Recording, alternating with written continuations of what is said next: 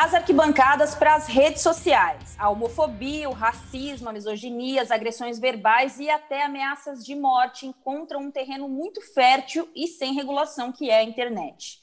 Em 2020, esse ano de pandemia, em que os torcedores não podem ir ao estádio, não basta mais torcer, aliás, nunca bastou mas você não grita apenas pela janela, não tem aquela provocação apenas. Agora é torcedor de rede social que persegue, insulta, desmoraliza quem não represente as suas ideias. É o festival das jantadas, dos cancelamentos, e que não é algo novo, mas torna cada dia mais o ambiente das redes sociais algo muito insano.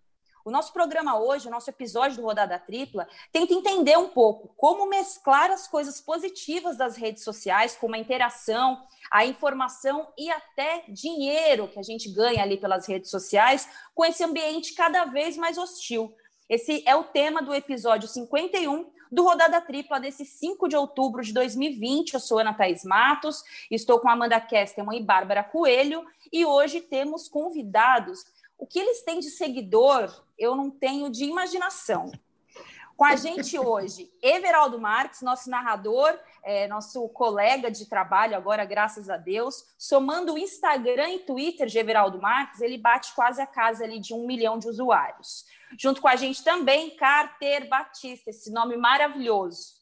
Arroba esse dia foi louco. Também juntando a Instagram e Twitter, mais de um milhão de seguidores. Gente, se vocês dois fossem um canal de televisão, a audiência estava pelo menos garantida. EV, Cáter, obrigada pelo, pela participação com a gente hoje aqui no Rodada Tripla. Everaldo, começo por você. Você é um dos maiores casos de cancelamento da internet. Eu sempre uso você como exemplo naquele fatídico Super Bowl em que você ousou chamar Lady Gaga de ridícula. E ninguém, quem não entendeu, te cancelou, Everaldo Marques. Como foi ser o maior cancelamento da rede, das redes sociais aí dos últimos tempos? Tudo bem, Aninha? Um beijo para você, para a Bárbara, para a Amanda. Fala, Carter, meu parceiro. É, obrigado a todos aí pelo convite. É, bom, esse episódio, ele, ele tem algumas coisas que eu acho que a gente pode extrapolar para o geral da rede social. O que aconteceu foi, o Super Bowl, ele é um evento que atrai a atenção não necessariamente de quem gosta de futebol americano e que acompanha regularmente é, o campeonato. Porque é a final. Então, tem muita gente que não assiste regularmente futebol americano, mas acompanha a final. Mais do que isso, nesse episódio específico, é, por conta do Super Bowl ter o show do intervalo, quando a notícia de que a Lady Gaga iria se apresentar, é, essa informação chegou na gama é, de público da Lady Gaga como uma oportunidade de ver a diva ao vivo na televisão. Então, eram pessoas que estavam ali sintonizadas apenas pelo show. É, inclusive, queriam saber que horas ia ser exatamente o show. Não, mas ela vai entrar às 10h20, ela vai entrar às 10h40.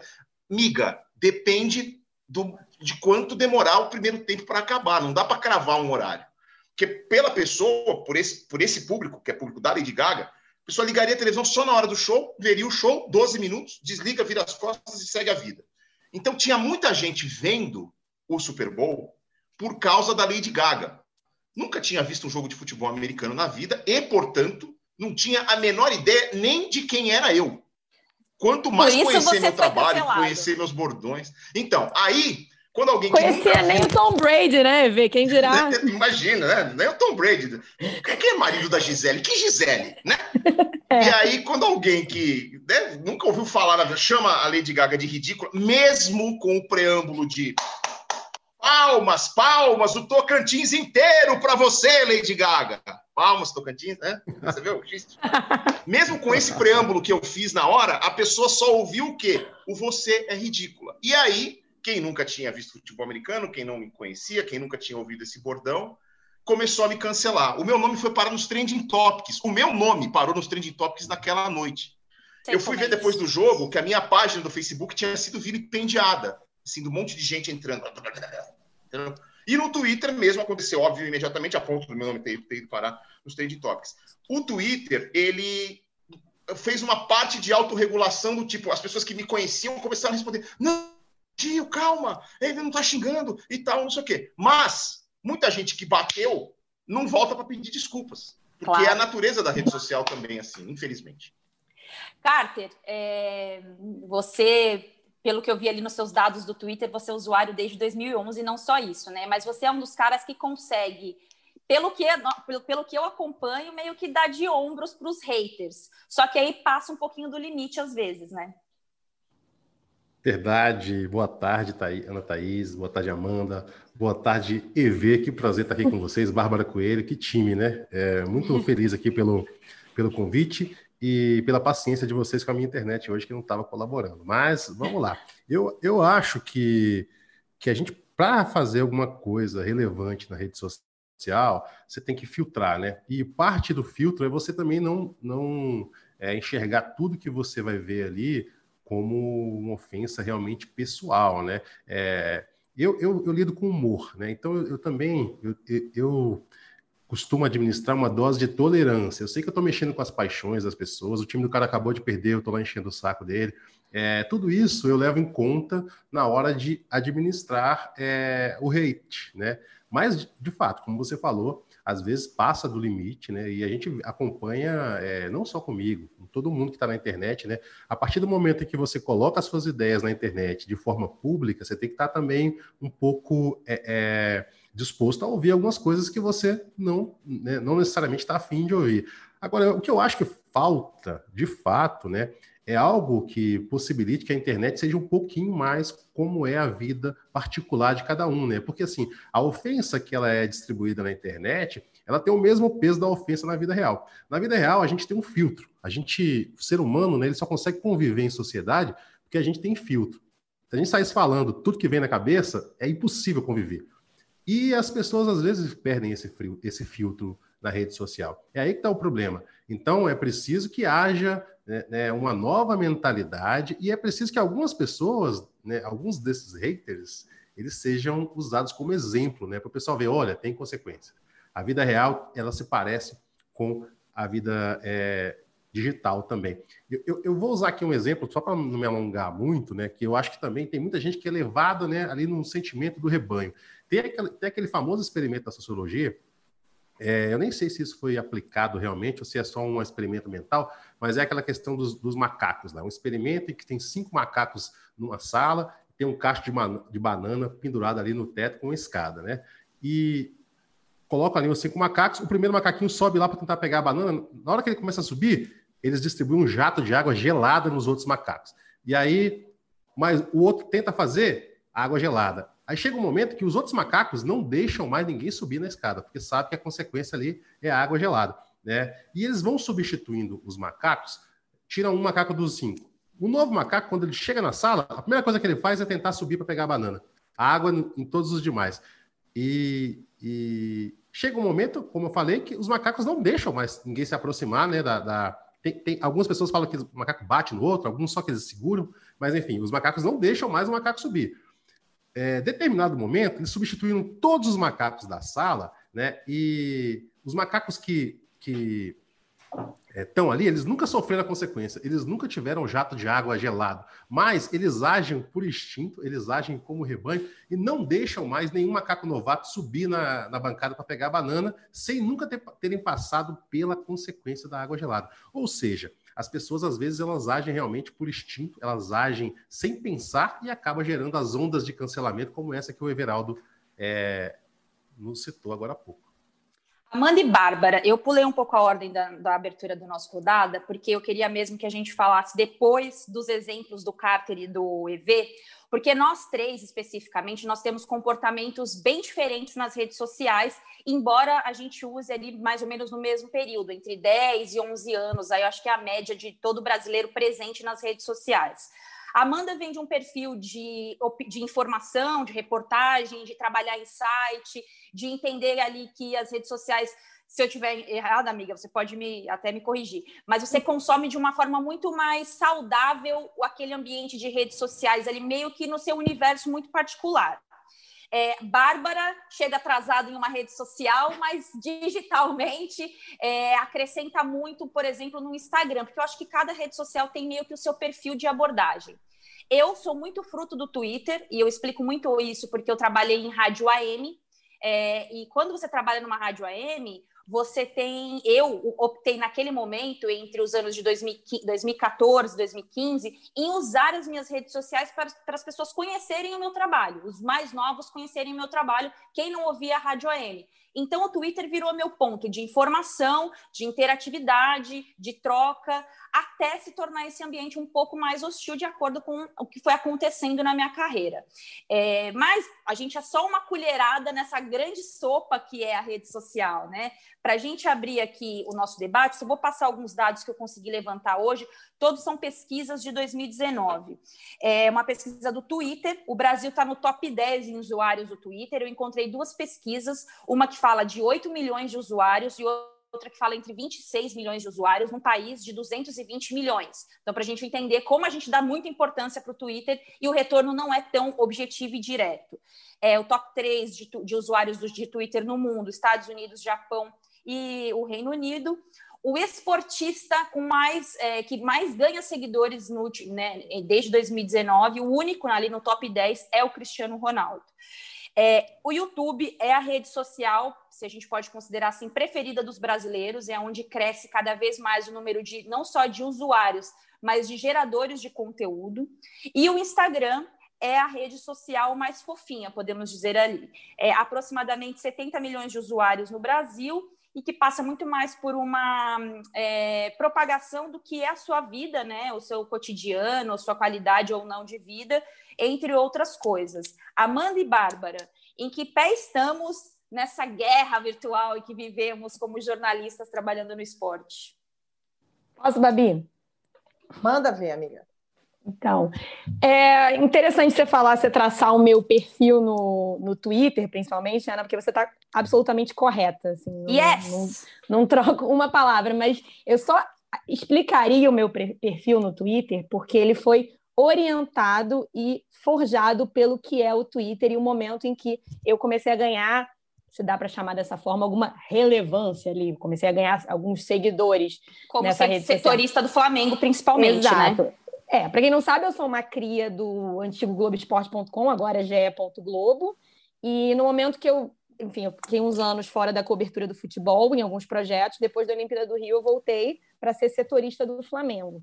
E nesse momento foi quando eu recebi orientações mesmo, e, e obviamente não é uma orientação, não dá para chamar isso de nenhum tipo de, de censura, era censura. de cuidado mesmo, era de preocupação, porque olha, você vai virar setorista do Flamengo, que é um clube que tem muito engajamento nessa rede social, então, pô, dá uma limpa mesmo. Eu apaguei tudo que eu tinha escrito antes do momento que eu virei setorista do Flamengo, eu apaguei. Eu nem lembro se tinha alguma coisa que me comprometesse, mas eu fiquei tão apavorada, como eu tinha o Twitter ali desde 2011, 2012, eu saí apagando e passei a me limitar mesmo por medo. Eu era muito nova ainda, também não que eu, que eu tenha envelhecido muito nesse tempo, mas eu era mais nova, mais receosa, não sabia o que vinha pela frente. Eu realmente me limitava a fazer o meu trabalho, que era setorista, dar informação. Às vezes já recebi uma crítica ou outra, porque nem sempre a informação ou a sua opinião agradam. E teve um momento que foi um momento que me chamou a atenção, que foi uma virada para mim, onde eu dei uma notícia que não agradou tanto um grupo de, de torcedores. É uma notícia que eu até faço questão de contar que é bem idiota para ser xingada do jeito que eu fui, que era revelar, gente, olha o crime que eu cometi. Eu revelei qual era o texto de um mosaico do Maracanã. Eu estraguei esse momento maravilhoso de ser a surpresa. Eu revelei esse E aí, enfim, eu fui xingada e algumas pessoas pegaram um pouco pesado, algumas pessoas só falaram, pô, a surpresa, outros já foram é, de uma forma mais pesada, e aí eu faço o parênteses que a gente vai falar com certeza, que é o fato de que não somos nós, mulheres, que somos xingadas nas redes sociais, todos somos, mas é muito impressionante como vira muito um padrão de físico, de sexualizar, de falar do teu corpo, da tua cara, de te ofender com palavras que são muito mais direcionadas à mulher, como vaca, escrota. Enfim, gente, estou falando um monte de palavrão. Gustavo Maria vai me matar, mas vamos lá. Segue, segue o... Desculpa, desculpa, gente. Alô, edição, me salva. E, e, mas o que foi um dia que eu fiquei muito mal, assim, que eu, poxa, gente, que que é isso? O que está acontecendo? Que começou a causar uma repercussão. Mas aí entrou um ponto que a gente fala muito, que quando os meus colegas saíram na minha defesa, eu me senti extremamente protegida, porque foi o que aconteceu naquela época. Os meus colegas foram, não, que, que vocês estão fazendo? Ela está fazendo o trabalho dela. E isso é uma coisa que piorou de uns anos para cá. Porque a gente é mais é, criticada, a gente é mais atacada e a gente não vê esse abraço, né? Não é a palavra, não é abraço, é, porque abraço seria uma palavra meiga. Mas a gente vê que as pessoas evitam, sim, de expor. Isso todo mundo, fazendo até meia culpa, que às vezes eu também sou assim. Mas quando os meus colegas, os que cobriam o Flamengo comigo, os meus outros colegas repórteres me defenderam, rolou até um pouco o inverso. Teve uma campanha, não xinguem a garota, ela não fez nada de errado. Mas ali de 2016, quando foi isso, ou 2017, é, para hoje, eu vejo que piorou muito. E eu, esse meu perfil hoje é tentar ser mais leve, dar mais notícias no Twitter, porque às vezes que aconteceu de eu tentar fazer diferente foram bem pesadas.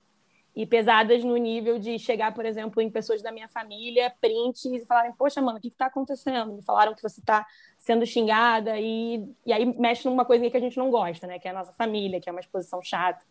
Então, eu queria muito que, que eu pudesse ser mais eu no Twitter, mas eu eu sou um pouco menos eu, porque os ataques me, me tocam, de certa forma, principalmente quando chegam na minha família. Bárbara, você está num projeto agora de mídias digitais também, né? De entender um pouco mais progressão de conteúdo dentro das mídias, mas vira e mexe também tem umas abordagens mais agressivas, né? Ah, sim, com certeza. É assim, o que acontece que, que eu tenho observado, Ana e, e amigos, né? Prazer falar com vocês, é que assim é, existem os dois lados da moeda, né? Obviamente, a gente fica sempre trabalhando naquela linha tênue. Qual é a linha tênue? Da gente fazer o nosso trabalho, que a gente sempre fez, se dedicar, se entregar, fazer tudo que a gente acredita, e entender que aquele outro lado, que é o hater, que é o cara que vai te xingar, ele não vai deixar de existir. E fazer com que aquilo não interfira tanto na sua vida, tanto no que você acredita. Só que é humanamente impossível. Eu falo para as pessoas, acho que às vezes as pessoas ficam assim, poxa, não liga para isso, é, isso não diz nada sobre você. Óbvio, eu sei que isso não diz nada sobre mim, é, eu tenho maturidade para entender.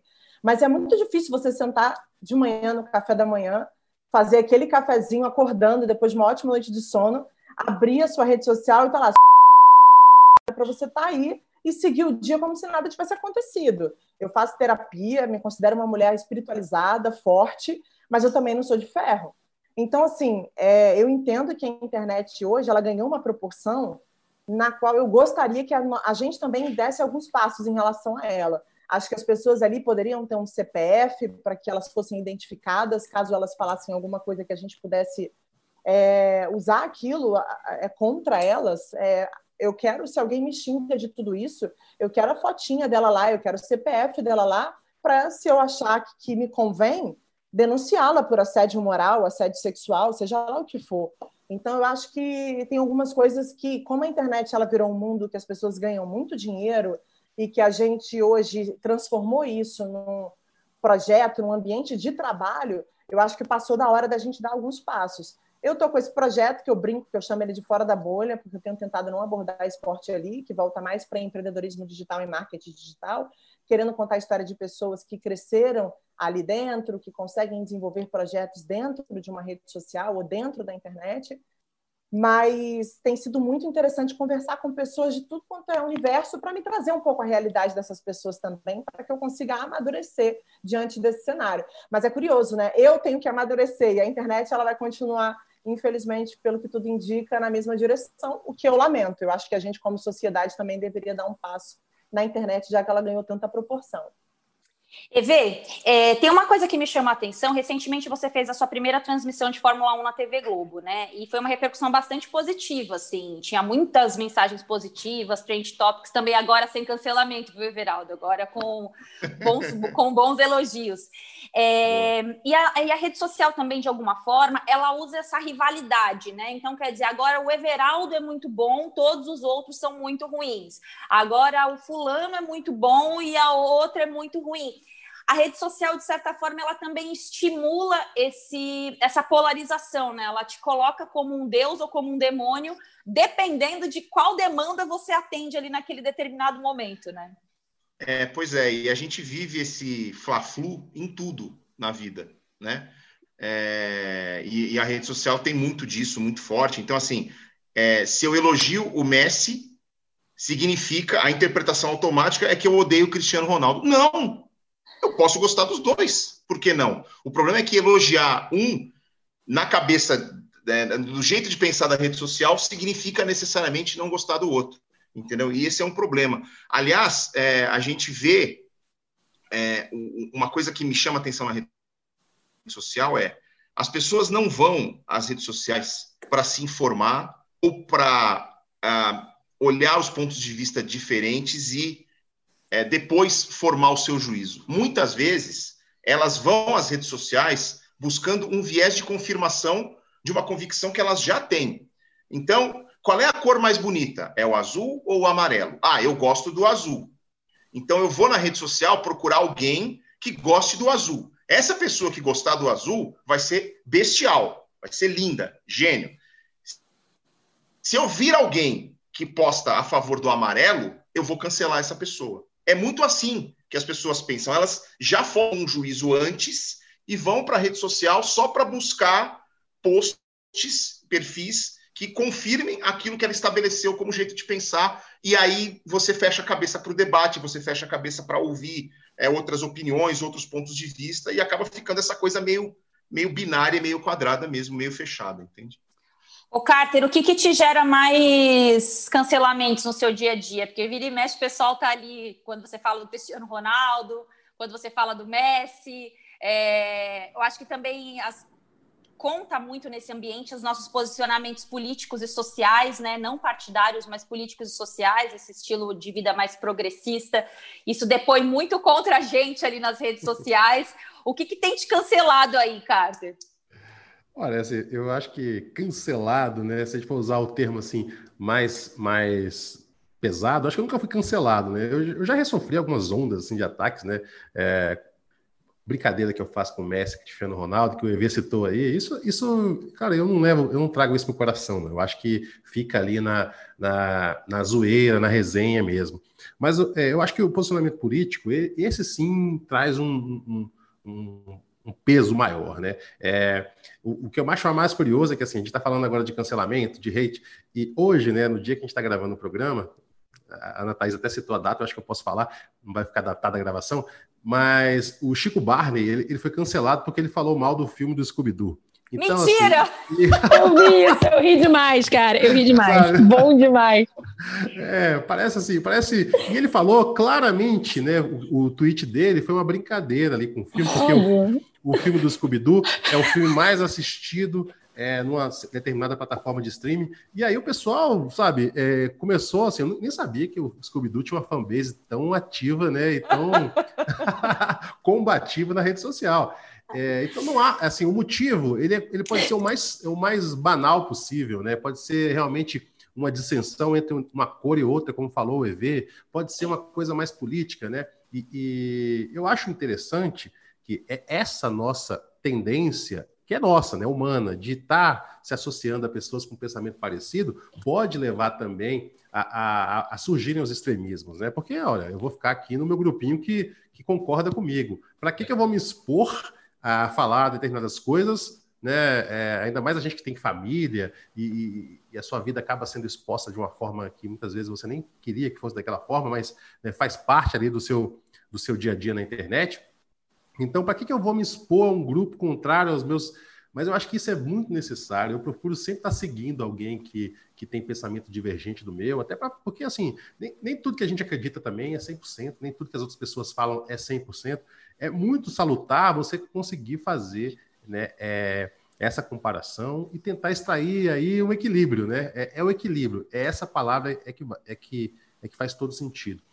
Eu queria comentar só um, algo que a, que a Bárbara falou sobre a questão da pessoa ter o CPF, né? Que isso, é, isso seria importante. A gente é preciso lembrar muitas vezes que os crimes de calúnia, difamação e injúria, né, que estão previstos lá no Código Penal, esses crimes, eles podem e são praticados na internet o tempo todo. Agora, é, a pessoa que praticou uma calúnia, a pessoa que praticou uma difamação e, e, praticou a injúria, né, que são, são termos diferentes, mas são os, famo os famosos crimes contra a honra, só para explicar rapidinho aqui, o que é injúria, o que é difamação, o que é calúnia. A injúria é quando você ofende a pessoa, né? É, os exemplos que as meninas, as meninas, citaram aí, que pode ser é, do corpo, né? Eu, eu o pessoal fala, o, seu gordo, né? É, como se o gordo fosse ficasse ofendido e ser chamado de gordo. É, mas isso, isso, pode ser, isso, isso é injúria, é ofensa pessoal. A difamação é quando você quando você atinge a honra é, subjetiva da pessoa, né, que você espalha uma fofoca sobre a pessoa, ó, oh, fulano de tal, é, é isso, é aquilo. Isso seria difamação. E a calúnia é quando você imputa um crime à pessoa. Essas condutas, elas podem ser praticadas na internet. E, Bárbara, é preciso que a gente atue, né? É preciso que a gente pegue e corra atrás. É porque dá trabalho, sabe? Você recebe uma ameaça, que às vezes é uma besteira, Dá trabalho você ir lá na delegacia, registrar o, o, boletim de ocorrência, depois você ter que prestar depoimento, você ficar relembrando aquilo o tempo todo. Mas se a gente não começar a fazer isso agora, é, no futuro vai ser muito mais difícil e nunca vai chegar aquela fase em que as pessoas vão olhar e falar: não posso fazer isso. Eu preciso de um fio, eu preciso me conter aqui e né, engolir as minhas próprias palavras. Gente, o que, que, vocês acham do que nós vivemos em arquibancada? A gente foi em arquibancada, seja como torcedor ou como jornalista.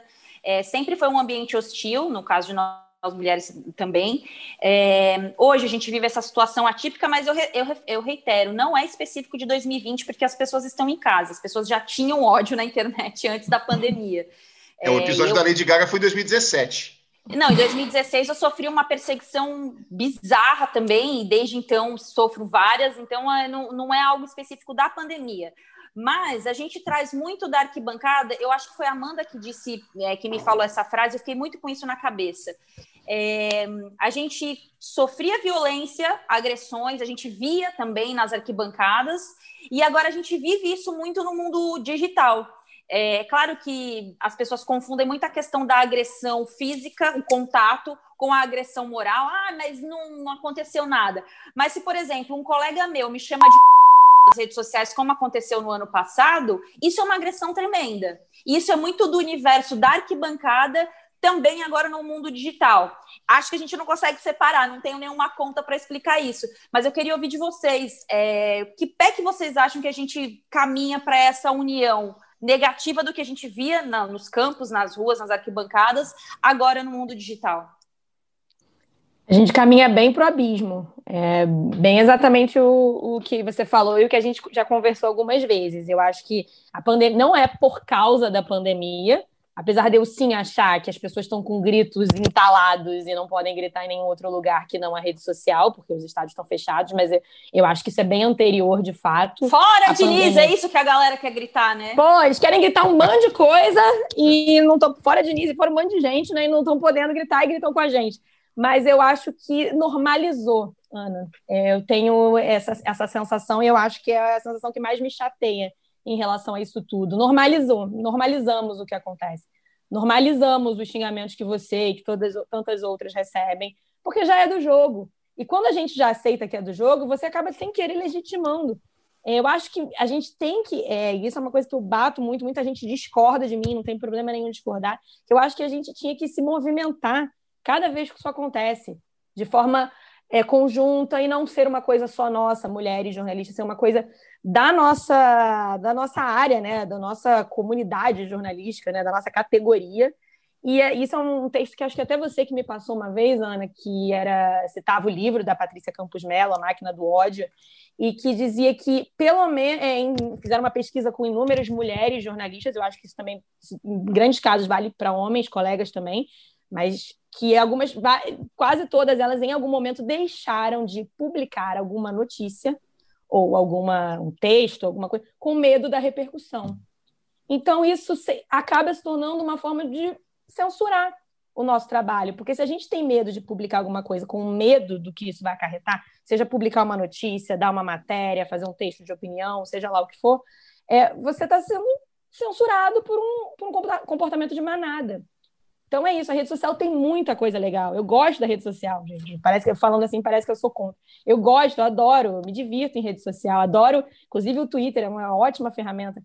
Mas é, a gente tem que tomar cuidado porque quando esse tipo de comportamento vira é, semanal, mensal, ele acaba entrando no pior ponto para mim, que é intimidação e, de certa forma, fazendo a gente interferir no nosso trabalho. Sobre, Sobre esse dado que a Amanda citou, é, rapidinho, dado que a Amanda citou, é do, do livro da Patrícia Campos Mello, né, sobre a, chama A Máquina do Ódio, é incrível o livro, a Amanda até já leu, né, amiga? O, o, o dado é o seguinte: 63% das jornalistas já foram ameaçadas ou assediadas online. 58% foram ameaçadas pessoalmente e incríveis 26% foram atacadas fisicamente. Entre essas profissionais, 40% afirmaram que passaram a evitar certas matérias devido ao assédio ou à ameaça. Fala, Vê. Então, eu só queria completar sobre isso de normalizar e também do que a Amanda falou, e pegando um pouco do que o Carter disse antes. É, eu comecei a frequentar estádios de futebol com sete anos de idade. E aos sete anos de idade, os pais ainda têm esperanças de que o filho não fale palavrão, né? De que o filho não entre em contato com esse mundo, e enfim. E aí, a primeira vez que eu cheguei no estádio de futebol, era um clássico, e assim, o couro comendo dentro de campo, e nas arquibancadas as pessoas sem filtro nenhum. E aí eu ouvi do meu pai: é, não, é assim, aqui tudo bem, aqui pode, aqui pode, e dentro do estádio de futebol tá tudo liberado. Fora a gente se comporta, aqui dentro a gente, assim, aí, aí é, um, é uma extensão minha, meu pai não falou isso, mas assim, o conceito é, dentro do estádio você pode ser um animal, e fora do estádio você se comporta direitinho. A rede social é um pouco isso, né? Porque muito do que a pessoa faz na rede social, ela não tem coragem, não teria coragem de fazer é, olho no olho, frente a frente com você. Tanto que, às vezes, quando eu. Hoje eu abandonei um pouco esse, esse, esse procedimento, esse protocolo, porque hoje eu não quero mais ter razão, eu quero ter paz. Então, se você acha que 2 mais 2 é igual a 5, o problema é seu. Vai na fé, tá tudo bem. Mas antes, quando eu era. Quanto mais agredido eu era, mais eu procurava fazer contato com a pessoa para entender por que, que eu estava incomodando tanto. E na hora que eu vou lá e mando uma DM ou eu respondo um tweet, a tréplica geralmente, nossa, eu não esperava que você me respondesse, desculpa, é, exagerei, babá, babá, babá, porque a pessoa solta lá, né? O, o tweet ele não é preenchido, ele não é, é, escrito com os dedos, ele é escrito com o fígado. fígado. E aí a pessoa vai lá, solta o que ela acha que tem que soltar, e muitas vezes ela não espera que você vai responder. Aí quando você responde, ela tira o pé ela, ela volta para um padrão de comportamento mais aceitável. Mas eu acho que nesse, nesse recorte, o estádio de futebol e a rede social eles se aproximam na medida em que você parte do princípio que talvez na rede social você possa se comportar do jeito que você quiser, que ali naquele ambiente é uma coisa aceitável. Ô, Bárbara, é, a nossa Bárbara Mendonça me mandou alguns dados sobre denúncias do, na internet. 2018, cento, mais de 133 mil denúncias, 2019, um pouco mais de 75 mil. Eu achei os números muito baixos entre denúncias e, e contas removidas, por exemplo. Twitter, 3.838 denúncias com apenas 648 contas removidas. Porque aí cai muito numa coisa que eu acredito que as pessoas falam assim: ah é, mas você é uma pessoa pública e não aguenta crítica. Longe de mim querer fazer desse episódio uma advogar em causa própria, é justamente levantar o debate, pensar como é o nosso comportamento em rede ali, como o Carter falou, é, se a gente responde em manada ao que a gente está acontecendo. Me parece muito pouco o que a gente vê e o que é praticado no sentido de proteger o ambiente de redes sociais. E eu tenho para mim, com base nos meus, nas minhas leituras, nos meus estudos, que a ideia é que não haja proteção mesmo, é que exija, é que exista esse engajamento negativo, porque dali, do meio dessa confusão, você está usando a rede, você está ali, for, é, você está sendo forçado a consumir aquele produto, que a rede social nada mais é do que um produto, né? É, exatamente. Por exemplo, o Twitter, eu fico brincando, né? Mas não é uma brincadeira legal. Mas eu falo para as pessoas que eu perdi para o Twitter, assim, eu desisti eu vou para o Twitter para ler vocês, para, enfim, ver alguma coisa ou outra que eu acho interessante, para dar uma olhada na timeline, mas eu não consigo interagir naquilo ali, o meu coração não aguenta, o meu estômago, eu não tenho, não, não, existe, não existe estômago para mim. Eu admiro quem consiga. E, e, eu fico pensando que tem dois lados da coisa. Um é a gente denunciar, a gente trabalhar em conjunto para que isso acabe, e o quanto essas pessoas também gostam de ser evidenciadas é, com esse tratamento agressivo, porque tem gente que se orgulha disso, né? E aí eu posso Sim. até falar um pouco da questão de arquibancada, Ana, que você citou agora há pouco. Eu vivi uma experiência uma vez que eu fiquei bem chocada, assim, eu falei, cara, tá aí, é isso. É, eu estava conversando com um cara, eu trabalhava já no Sport TV, e ele veio me contar que um amigo dele, um dos melhores amigos dele, tinha sido o cara que tinha apontado o dedo na cara do Guerreiro no Rio, no aeroporto, quando o Guerreiro jogava no Flamengo. Mas ele falou sobre isso com muito orgulho, que o cara passou no Globo Esporte, que o cara estava no Sport TV, que o cara em todas as mídias. Então, para a realidade desse agressor, ele é um ídolo. Então, assim, eu não sei como resolver isso. Eu tô com, por isso que eu acho legal o debate e a gente vai terminar esse podcast sem chegar a nenhuma conclusão. Mas, assim, a gente vai chegar a um denominador comum que é a gente precisa dar algum passo, isso precisa mudar, isso precisa ser diferente. Porque esses dias eu sofri vários ataques de, alguma, de alguns torcedores do Grêmio, eu não sei nem se eu posso chamar essas pessoas de torcedores, e algumas pessoas muito próximas vieram para mim dizendo: esse é o ônus da sua profissão, aguente. Eu falo, caramba, então significa que o bônus. Você ganha para isso, minha filha, Girão. é isso. O conceito ele vai além do que a gente toma de porrada na internet. Ele vai é, muito pelo nosso comportamento como sociedade, que é o que mais me assusta. E como ali você não está tete a tete, você não está cara a cara, aí que você consegue vomitar todo o seu veneno, toda a sua arrogância, toda a sua tristeza e a sua raiva no outro. Então é muito difícil, né, gente? Porque é um hoje e aí, voltando a esse projeto que eu estou trabalhando, eu tenho visto que 25% das pessoas é, investem seu dinheiro em marketing digital. Não existe negócio que não exista na internet. A gente sabe disso, que a gente precisa ser forte ali por várias questões por a relevância para questões comerciais. A internet ela tem um peso muito grande na nossa carreira de comunicador hoje. Somos aqui filhos de rádio, filhos de televisão, amamos o que fazemos, mas sabemos que isso só não basta mais. Que a gente tem que estender a nossa carreira para esse universo, porque existe um novo mundo ali. E tem sido muito desafiador para mim acordar de manhã, tomar o meu café da manhã, ler um hater e seguir o meu dia como se tivesse tudo bem. É, admiro quem consiga fazer isso, mas confesso que para mim não é uma tarefa fácil, não é um exercício fácil de fazer. Ô, Bárbara, você assistiu, não sei se você assistiu aquele filme Detona Ralph, né? É, dando um spoiler do filme aqui, assisti com meu filho, maravilhoso.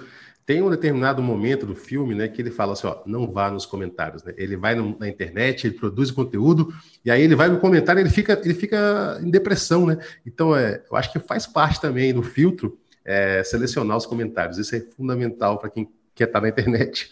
Você seleciona, Carter? Como que você faz isso? Ah, olha só, eu quando eu, eu, eu, quando eu vejo que assim, um post ou o conteúdo é mais polêmico, né? Eu deixo ali amadurecendo um pouco, às vezes eu não abro, é, mas assim me preocupa também porque às vezes tem gente dando apoio ali, você precisa responder, né? Então, mas eu acho que é fundamental. Se você não consegue conviver muito com aquela, né, aquilo te faz mal, se afasta. É, o, o, várias redes sociais têm filtros maravilhosos. O Twitter tem filtros que se você pode silenciar determinadas palavras, é a melhor coisa que você pode fazer para sua saúde mental. Ana Thaís, eu queria só comentar um negócio que o EV falou, e até que a Bárbara, rapidinho, que é a questão da arquibancada que você propôs aí, né? É, eu achei muito legal o EV falar que a internet ela parece um pouco com a arquibancada nesse sentido de que ali tudo pode, né? É isso que precisa mudar, né? Tem aquela frase famosa do, do, do, Humberto Eco, que assim, poderá haver a revolução num domingo de futebol, né? Ele está dizendo ali que a arquibancada ela já foi utilizada como esse, essa válvula de escape social, né? O sujeito que vai para a arquibancada, lá ele pode xingar, lá ele pode se expressar. Para o homem, é, aqui tem a gente está gravando com três mulheres. Para o homem, dizem que é muito legal a arquibancada, porque o homem, o homem tem certa dificuldade de expressar seus sentimentos, né? Mas, mas quando sai um gol do time dele, ele abraça um desconhecido, ele chora, ele coloca para fora tudo aquilo que ele não consegue, às vezes, colocar no dia a dia. É, e, a, e, essa, é, e essa explosão de sentimento, muitas vezes, ela está ali numa linha tênue, né? Entre, entre a emoção e perder a razão e virar violência, violência verbal. É, tudo isso acontece na arquibancada de futebol. Basta a gente também citar o exemplo é, é, do Barcelona da era Franco, né? Ah, porque, porque o ditador Franco ele era contra que se falar catalão, na, ele queria que, né? Ele queria é, uma Espanha forte, centrada ali no, no, idioma castelhano, era proibido falar o catalão, mas no jogo do Barcelona podia. Por que, que simplesmente ele não acabou com o Barcelona? Porque se ele acabasse com o Barcelona e as pessoas não pudessem ir no domingo de futebol falar catalão, xingar o governo, talvez aquilo é, redundasse numa revolução. Então, é uma forma realmente de controle social também. Mas é, a internet não pode virar essa forma de controle social. É, é e a gente tem mecanismos para isso, porque na internet você consegue individualizar as pessoas. E isso é fundamental para a gente manter as pessoas sob controle também. Porque né, é, não é controle assim no sentido de que proibir ou vedar. É controle necessário, porque a sociedade só consegue conviver, as pessoas só conseguem conviver se elas não esbarrarem nos direitos das outras pessoas, né? É aquela coisa de onde começa o seu direito, onde termina o seu direito, começa o direito do próximo. A gente podia encerrar aqui o Rodada Tripla agora, né? Com essa brilhante frase do Carter sobre as redes sociais como controle social. Porque é muito isso, né? Você tá ali xingando na internet, mas você não tá indo re... fazer a revolução, né? Mas eu sempre parto de um princípio, foi uma frase que eu ouvi no ano passado, quando eu ainda ficava muito mais abalada do que eu fico atualmente com as redes sociais. Eu ouvi de uma, de um, uma pessoa da diretoria da Globo a seguinte frase. É o, as redes sociais, ela, elas são um pedaço do que, do que a gente vive, não é o todo.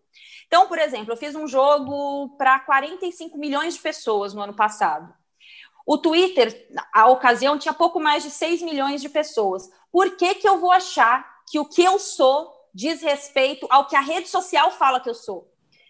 Só que esse passo é muito difícil, né? Porque pro bem e pro mal. Porque aí o cara vai lá te elogia, pô, você é boa pra caraca, não sei o quê. Vai lá e te detona, pô, você é péssima. O mix, né? O, o, o, o filtro disso aí tudo, ele tem um impacto emocional sobre o que você é, sobre as suas convicções. Então, acho que o grande barato, nós como comunicadores, é, é você entender para quem você está falando, você ter o respaldo, né, de, de onde você trabalha, mas você entender para quem você está falando e entender um pouco esse ambiente. A gente tem vários, a gente tem um, um, várias peças aqui no nosso quebra-cabeça do Rodada hoje. O Carter, que é um cara da rede social, né, que produz conteúdo para a rede social, EV que tem a comunicação, que vem da comunicação do modo antigo, né, EV rádio, apenas rádio, ah, então. apenas TV, eu também, né? E aí a gente migra para esse mundo das redes, das redes sociais e a gente não é gerador de conteúdo mais. É muito mais, no nosso caso, o nosso gerador de conteúdo é a emissora que a gente trabalha. A gente tem a rede social Exato. como um filtro para o que a gente faz. É, então, eu acho assim: é, a grande questão para mim é como filtrar o que a gente vê do que o que a gente é. A gente tem que ter os pés muito no chão. E eu confesso que às vezes eu tiro o pé do chão e fico um pouco triste, Everaldo Marques. Eu sou Ivete Sangalo, é coisa... eu tiro o pé do chão. e às vezes acho que é uma coisa um pouco humana, Aninha, da gente às vezes recebe é, 200 mensagens positivas, uma negativa. Qual é que fica na nossa cabeça? É, exato. Qual é a que fica na nossa cabeça? É a negativa, entendeu? Então, é, parte um pouco da gente também desenvolver esse amadurecimento de, peraí, tudo bem, unanimidade não vai existir, mas, pô, se a maioria está gostando, é um indício de que eu estou no caminho certo, provavelmente, mas a gente fica com aquela na cabeça, isso é ruim. Sobre o que a Bárbara falou é, do, do rapaz que se orgulha de meter o dedo, ter metido o dedo na cara do guerreiro, é, é, o, o bloco na rede social é um troféu para o cara. Ele falou, ó, consegui incomodar a ponto do cara me bloquear. Por isso, existe um protocolo. Atenção para a dica, amiguinhos. Existe um protocolo para você se comportar no Twitter com esses malas. Você bloqueia e desbloqueia. Na hora que você fez isso, o cara saiu da sua lista de seguidores. Na sequência, você vai lá e silencia. Porque aí, quando ele continuar, ele vai te xingar para a parede. O que o cara falou de filtrar palavras, filtrar expressões, é muito, é muito útil mesmo para você não se deixar levar por conta disso, por essa fração mesmo que é a rede social em relação ao todo. Mas é para o cara, é, se ele consegue te ofender a ponto de você ir lá e bloqueá-lo, ele vai tratar aquilo como um troféu. Entendeu? A gente precisa aprender a se comportar com isso, sabendo que nós somos figuras públicas e que as pessoas vão vir mesmo interagir com a gente, faz parte do jogo. Vou desbloquear todo mundo agora, depois dessa dica. Eu aí, não. não dar moral para essa galera. Desbloqueia e silencia. Não, Desbloqueia e silencia, porque daí tá o cara anotado. vai voltar a te xingar, só que ele vai falar a, vai falar para a parede, você não vai chegar em você. Só tem uma coisa que eu penso muito nesse silenciar, porque embora o cara não apareça para mim, ele está engajando em cima do meu nome. E eu acho ah, isso sim. um ponto, esse é o ponto para mim fundamental na minha questão no caso, né? E isso aí eu acho que é uma coisa que eu lembro muito que acontecia com a Manuela Dávila na época das eleições, aconteceu muito com a ex-presidente Dilma, é, mulheres, tá? Eu estou usando esses, esses, esses exemplos de mulheres, Gabriela Prioli, vários é, é Bruna Marquezine. Né? É. Bruna Marquezine, são vários signos de mulheres com, que é, gera engajamento em cima desses nomes. Então, por exemplo, é muito, é muito inteligente da estratégia negativa das redes sociais fazer uma eleição e usar o meu nome, ou usar o nome do Everaldo, ou usar o nome do Carter. Primeiro, o cara tem um milhão de seguidores, 500 mil, 100 mil, 300 mil. Então, você gera um engajamento em cima do seu nome, você vira meio que uma, um mecanismo para esse cara conseguir seguidores ou para ele conseguir assunto ali nas redes sociais, porque ele precisa daquele nicho. Mauro César Pereira é um bom exemplo também. Ele tem, ele ocupa aquele nicho, né? O, o cara da rede social ele só tem aquele lugar para falar, então ele vai engajar em cima do nome de quem repercute lá nos, na, na grande mídia ou quem tem muitos seguidores.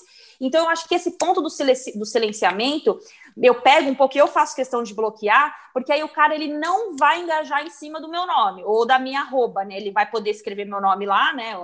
Nominalmente, mas eu acho que eu ainda, quando silencio, eu permito que ele, que ele siga engajando em cima do meu nome. É o meu único ponto ainda para seguir bloqueando.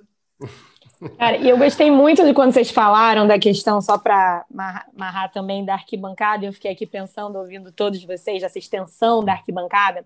Eu lembro, eu frequento, frequentei muito arquibancada a minha infância inteira com meus irmãos e meu pai. E eu lembro que por muitos anos, muitos mesmo, eu era orientada e depois, por conta própria, seguia esse comportamento a não usar short para ir ao estádio. Porque, poxa, short eu já fui, pô, quando era criança tudo bem, mas eu já fui ficando maiorzinha tal. Não, short não, é, chama atenção, é perigoso. E às vezes eu vejo que o meu comportamento na rede social de ter medo, de temer esse comportamento que vem muito da arquibancada, é como se eu não pudesse usar short também, né?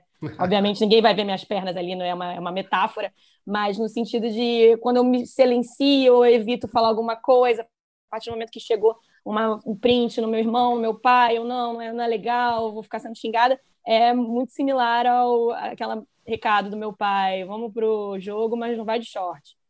40 é. graus na sombra, mas não vai de short, vai mete de a calça, porque não está podendo. E é o comportamento da arquibancada, até um, texto que eu escrevi na Copa da Rússia, eu falei sobre isso, é, ele é o comportamento do estádio, né, que agora é muito parecido na rede social, mas eu, eu leio muito quando se junta muita gente com a mesma camisa, de, maioria das vezes com copos e copos de cerveja, e é meio que está tudo liberado, né? E o exemplo que a gente tinha na, teve na Rússia foi aqueles torcedores do Brasil, né, xingando, cantando coisas horríveis para para aquela menina russa, é, é, a, é, a, leitura do tá tudo liberado dentro do estádio. E a mesma coisa que o, você ouviu do seu pai, eu também ouvia. Com, a, com adendo de que ó, aqui pode falar palavrão, só não vem de short. é basicamente isso. É, o último tempo. Pode falar, Babi. Não vou me alongar, não, amiga. É que eu tô falando aqui, eu tô super a chata, né? Parece que não tem nada de bom ali. Eu só queria fazer um comentário. Tem sim, gente, tem muito. É, vamos falar sobre as coisas boas.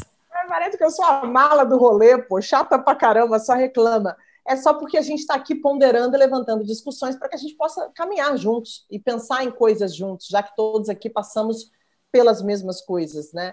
É, mas a, o legal da rede social, para mim, hoje, o que ela traz benefício é a quantidade de rede de pessoas que ela consegue me proporcionar para eu me conectar.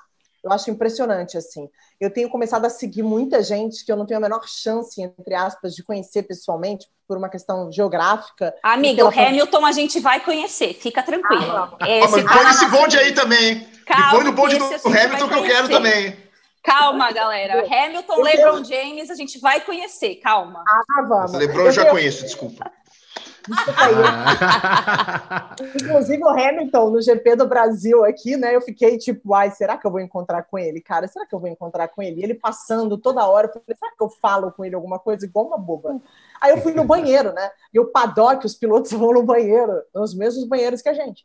Aí eu saí do paddock, eu dei de cara com ele, eu fiquei sem saber o que fazer. Só quando sabe, a pessoa fala, pô, é a chance de você dar um oi, tipo, você, você não sabe quem sou eu, mas eu sou jornalista brasileira, sou sua fã e tal, fiquei meio ele falou, ai, eu, ai, não passou assim, eu falei, pô, perdi a oportunidade. Mas, enfim, é isso. Eu acho que, olhando para o lado bom da coisa, por exemplo, eu conheci o Carter, o trabalho dele na internet, a gente já trocou algumas palavrinhas, hoje ele está aqui, porque a internet possibilita que a gente consiga se conectar com muita facilidade, a gente consegue conhecer o trabalho de muita gente legal, tem muita gente expondo pensamento bacana, tem muita gente fazendo a gente refletir, tem muita gente inspirando pessoas. Eu acho que se a gente usar para o bem, é uma grande rede de relacionamento que pode fazer a gente crescer, a gente ter mais repercussão, a gente ter mais engajamento, porque isso é uma extensão, sim, do nosso trabalho, como pode fazer a gente conhecer pessoas muito legais que possam também acrescentar na nossa carreira.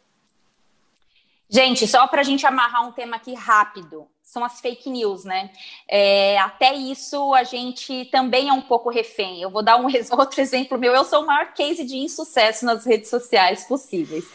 Inventam muito coisas que a gente fala, né? Ou recortam coisas que a gente fala e tiram de do, e, e mudam o sentido. E isso é uma prática muito comum das redes sociais. Sei lá, uma opinião que você tinha em 2017, ela vira uma verdade em 2020. E aí, assistindo o Dilema das Redes, o documentário do Netflix, que eu acho um documentário, achei um documentário ok, todo mundo gostou muito, eu achei ok, porque ele é muito. Ele te dá muitos problemas, mas não te dá muita solução. Uma coisa somos nós, usuários, levantarmos os problemas. Outra coisa é quem criou a rede social não te dá uma solução. Eu acho que esse é o ponto desse documentário para mim. Mas o que me chama a atenção é que ele fala assim, um dos pontos lá, né, dos 10 motivos para você deixar as redes sociais. Um deles é eles tiram a sua conversa de sentido e faz você se sentir um maluco. E às vezes a gente se sente um maluco ali, né? É, como é que vocês acompanham essa questão das, da, das fake news nas redes sociais? E as fake news, nesse caso, não é a mamadeira de. As fake news é você ser remontada em cima do que você já falou em algum momento. Então, por exemplo, vou dar outro exemplo aqui. Participei de um programa no ano passado e eu falei a seguinte frase: o Flamengo ganhou a Libertadores. O Flamengo foi campeão da Libertadores não jogando bem. Eu falei da final, do jogo da final. A gente estava falando da final. E aí, na hora, eu já tava, tava, tinha um contexto do que eu estava falando. A gente estava falando de finais que são para ganhar, né? E aí, um cara na hora me mandou uma mensagem. Você falou que o Flamengo não jogou bem a Libertadores, aplicou 5 a 0 no Grêmio. Eu falei, infeliz, não foi isso que eu disse. Eu disse que na final ele não jogou bem. Então, assim, gente, como é que a gente lida com as fake news? Ai, gente. Olha, que pergunta, viu? Eu não tenho resposta para isso, não, mas assim, todos nós já fomos vítimas de alguma forma. Eu oh. me lembro de um episódio uh, no início de 2019, se eu não me engano. Estava transmitindo um jogo de futebol americano de chuva, muita chuva. E aí o Patrick Mahomes do Kansas City Chiefs estava detonando debaixo de chuva e tal. Aí veio a brincadeira de assim, ah, o Patrick Mahomes debaixo de chuva está parecendo o Senna. E, e aí, no meio da conversa lá com o Paulo Antunes tal, eu falei que eu achava que o Schumacher era maior do que o Senna por causa dos números. Eita! É, então, a sua famosa reação... opinião já... impopular. A famosa então, opinião impopular. E aí eu disse que, na minha opinião, existiam argumentos para defender os dois. Que eu gostava dos dois, mas que eu achava que tinha argumentos para dizer que o Schumacher tinha sido superior como tem argumentos para dizer que o Senna tinha sido superior. Mas é óbvio que pegaram só a frase e virou nota em portal, e começaram a me no Twitter, e gerou toda aquela bola de neve que você sabe bem. Você, assim, você sabe melhor do que todos nós aqui, porque você lida mais com opinião do que todos nós, né? É, eu sou um narrador, a, a Amanda é, tem um foco mais na reportagem, a Bárbara apresenta. Agora você dá opinião. Então você trabalha com uma matéria-prima que, as, que para as pessoas muito mais sensível do que a nossa nesse, nesse aspecto, entendeu? E aí, o que, que eu vou fazer? Ah, virou nota em portal dizendo que eu tinha afirmado que o Schumacher era melhor que o Senna, e a nota dizia, porque assim, a pessoa que escreveu a nota, ela não estava vendo a transmissão. Ela pescou do que estava sendo dito no Twitter. E dizendo que o narrador é, usou números, estatísticas, informações para embasar. Eu não falei nada disso. Foi só, foi só aquele, aquele. Eu só pontuei aquilo. Tanto que o portal voltou atrás, corrigiu a nota e pediu desculpas, mas é uma coisa rara. É uma coisa rara. É, porque acontece desse jeito que você está falando mesmo. O cara pinça uma frase sua, muito possivelmente, talvez esse cara que tenha dito para você que você, ah, pô, você falou que o Flamengo jogou mal a Libertadores inteira, talvez ele não tivesse nem vendo, mas ele viu no Twitter alguém postar, ah, Ana Thaís, Ana Thaís disse isso. O quê? Ele acreditou no que ele viu lá e já foi partir para o ataque em cima de você. Muitas vezes acontece isso. Vira uma bola de neve que não tem controle. Na minha opinião, não tem muito como controlar. Ô, Carter, e as fake news aí do Esse Dia Foi Louco, hein? Pois é, pois é. é. É difícil, mas eu queria só comentar um pouquinho que eu havia falado da opinião, que a Ana Thaís trabalha com opinião, né? O problema todo da opinião é que muitas vezes a pessoa não está disposta a ouvir a sua opinião, o que ela quer ouvir é a opinião dela saindo da sua boca, né? E... É o tal do viés de confirmação que eu tinha falado agora há pouco. É. é. Então, é esse que é o problema principal, né? E com relação às fake news, eu acho que eu remeto de novo, falar de Humberto Eco de novo aqui, que é um autor que eu gosto. Humberto, ele escreve um, um texto é, na coluna que ele tinha lá no, Corriere de la Sierra, que ele fala na internet que a internet deu voz aos idiotas, né? Eu acho que esse texto é um pouco assim pesado quando fala que deu voz aos idiotas, porque a, a internet também é uma ferramenta de democratização, né? Ela, ela tira um pouco o monopólio da comunicação, né? A Bárbara citou aí que eu, eu não sou jornalista, eu sou um advogado aqui de Brasília que, por acaso, comecei a falar algumas coisas na internet e hoje E a gente com... gostou, então fala é, mais. Eu, eu, dei sorte, né? E aí estou conversando com esse, com esse time aqui, mas isso a, a internet proporciona também, né? É, agora, com relação a fake news, a única forma da gente coibir fake news é com educação. É, é você educar as pessoas a sempre buscar confirmação, né? É sempre buscar uma fonte escrita. É, ah, você leu a notícia aqui no Zap, que a notícia do Zap, se ela chegou no Zap, é, é 90% de certeza que ela já está errada. Aí você vai no portal que tem credibilidade, você lê lá, ah, não, não bateu, ninguém escreveu sobre aquilo, opa, desconfia. Mas só que antes de fazer isso, o cara já passou para frente. E o grande problema do, da fake news é que, por mais que aquele cara que chegue para a Ana Thaís e fale assim: Ó, oh, gente, desculpa, a Ana Thaís falou do Flamengo no contexto do jogo, eu interpretei errado e acabei gerando toda essa. Mesmo que esse cara faça isso, é, o dano ele não vai se recuperar. Você não vai conseguir voltar, porque várias pessoas vão continuar acreditando, vão continuar passando aquela ideia para frente e vai gerando cada vez mais, mais dano mesmo. Então não dá para voltar atrás. Esse é o principal problema. Então eu acho que a gente tem que começar a fazer isso e instigar né, as pessoas a fazerem também. Gente, ó, eu sempre que vejo uma notícia bizarra, eu faço questão de ir lá e desmentir. Ah, coloca o link certo lá. Isso aqui, isso aqui não, é, não é bem assim. A gente tem que mais fazer esse policiamento para ver se as pessoas começam a fazer também, porque depende né, dessa coletividade. Eu queria só depois, não sei se agora, é, é, antes da gente encerrar, falar de, de um aspecto positivo do cancelamento, que eu acho que tem. É... Opa! Tem. Se, se puder ser agora, depois eu falo depois. Manda ver, eu tô curiosa. Tô também. Então, eu acho que até, até a Amanda citou um, um caso agora que eu não estava lembrando, até agradecer ela, que vai complementar o que eu estava pensando. Assim, eu, eu gosto muito do futebol argentino. Gosto mesmo, gosto da Argentina. Quando eu viajo sempre para lá, a gente tem família lá e, e do idioma. Eu estou sempre brincando. Que time você páginas. torce lá, o, o Carter? Ah, pro Boca. O mesmo que você né? torce aqui, né? O mesmo que você. Ah, tá. É, não, mas lá eu gosto mais, eu gosto mais do Boca lá, assim. Eu acho que, que é um time mais místico, né? O time do povo e tal. Mas eu gosto do futebol argentino no geral. Então eu sempre estou brincando ali nas páginas é, no Instagram, né? Nas páginas do futebol argentino. Infelizmente, né, o tipo de cancelamento que existe na Argentina contra brasileiro é sempre, no, é sempre racial, né? O cara nem tá vendo a minha cara lá, ele tá vendo a fotinha lá do Esse Dia Foi Louco, mas ele vai lá e fala, brasileiro macaco. É, isso é uma coisa que... E as pessoas da rede social na Argentina, elas não têm a mesma reação quanto uma ofensa racial que acontece aqui no Brasil. Se acontecer uma, uma ofensa racial Lá no Esse Dia Foi Louco, lá no Instagram, é, na hora você pode ter certeza que várias pessoas vão cancelar aquele indivíduo lá, porque é uma coisa que a gente não, não acha mais natural que aconteça é, na internet. Aqui no Brasil, ah, tem casos? Tem, tem casos de racismo, tem muitos ainda, infelizmente. Mas casos de injúria racial aberta na internet, você vai ver pouquíssimas, porque as pessoas elas não toleram mais esse tipo de comportamento. O caso da Rússia, da, da menina lá, que a, que a Amanda uhum. citou, né, da torcedora russa, que, que, que os, os brasileiros fizeram uma piadinha lá com ela, é, aqueles caras eles sofreram cancelamento também. Né? É um tipo de comportamento que a nossa sociedade não admite mais. Então, é, é, o cancelamento ele pode ser por uma causa boa, né? As pessoas, o organismo social, ele pode rejeitar determinados comportamentos. É, agora, é, a gente torcer ou trabalhar no sentido de que comportamentos nocivos sejam sempre atacados dessa forma, mas que é, é, pessoas que estão ali fazendo o trabalho delas muitas vezes não sejam atacadas com base em mentiras, com base em, em opiniões pessoais, mas que existe um, um benefício, para mim, está claro. É, essa questão racial, para mim, é, é, é, é, o principal motivo. No Brasil, a gente não vê mais acontecer isso de forma aberta, de forma deliberada. É, ainda existe, claro, o problema do, racismo estrutural, né? existe toda essa questão, mas a injúria racial deliberada no Brasil, ela praticamente não existe na internet, em razão das pessoas não tolerarem mais esse comportamento. Muito bom. Para a gente encerrar, é, se alguém quiser fazer alguma consideração, fique à vontade, mas eu vou encerrar com uma pergunta para todos responderem. Amanda, fala uma coisa que você gosta e uma que você não gosta nas redes sociais. Que eu gosto? É. Posso citar mais de uma? Claro.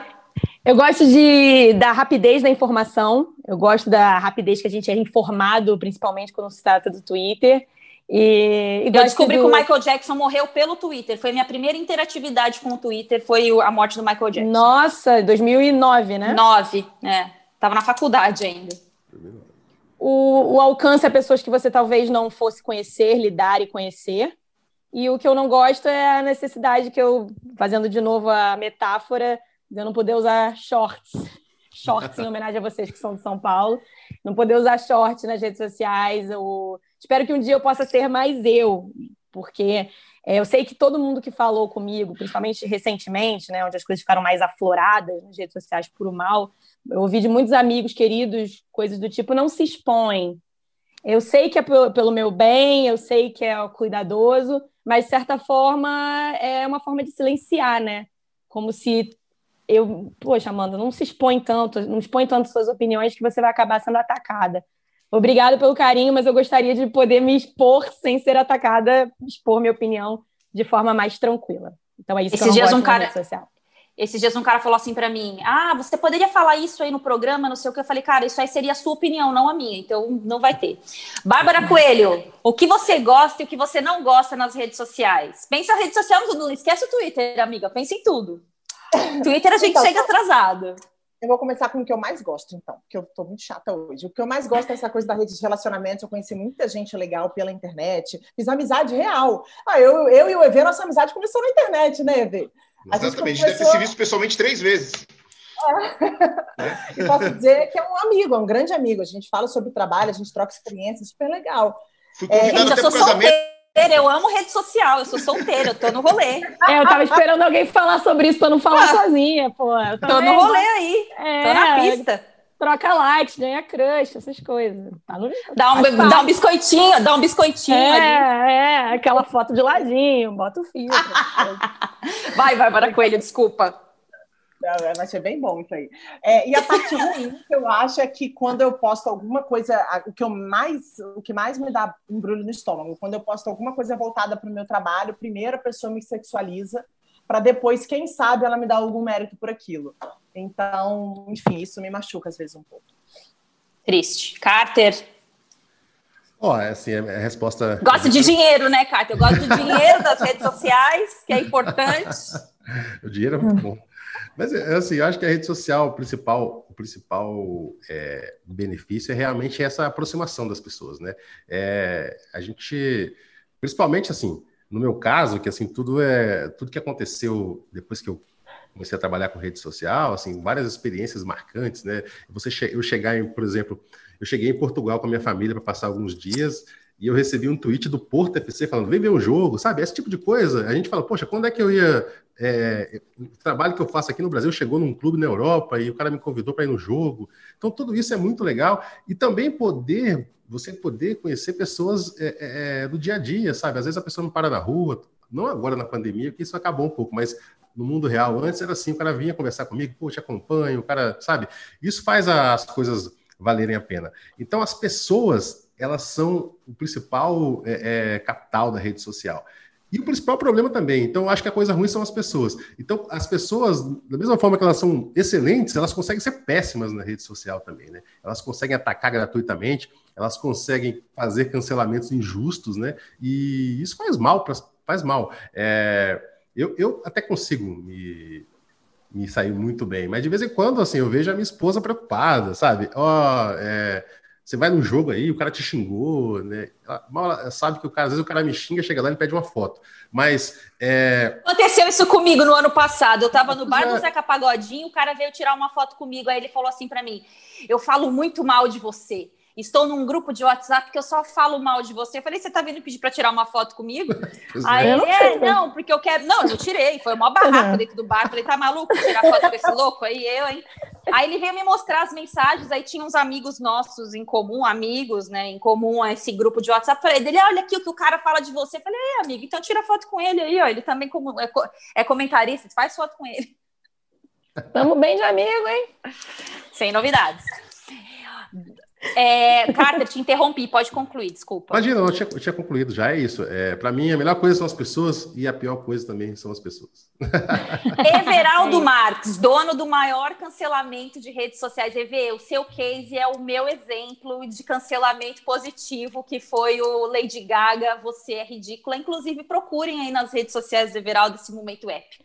Fazer só um parênteses, eu vou produzir essa pauta o seu encontro com Lady Gaga. Estou só esperando ver se ela vem para o próximo Rock in Rio. Vou então, produzir essa pauta. Ela, ela, ela, cancelou a vinda no último, né? Ela cancelou pois a vinda é. no Vamos trabalhar último. isso. Eu, eu, eu, tinha, eu tinha esperança, vamos, vamos trabalhar nisso. Inclusive, Aninha, eu te mandei um vídeo de uma das reações específicas ao Lady Gaga. Você te mandei ah, ontem. é verdade, é verdade, mandou mesmo. É, é, é, sensacional, é sensacional. Bom, em cima disso que vocês já disseram, é por aí. Esse, do que o Carter falou de as pessoas serem o melhor e o pior é ótimo.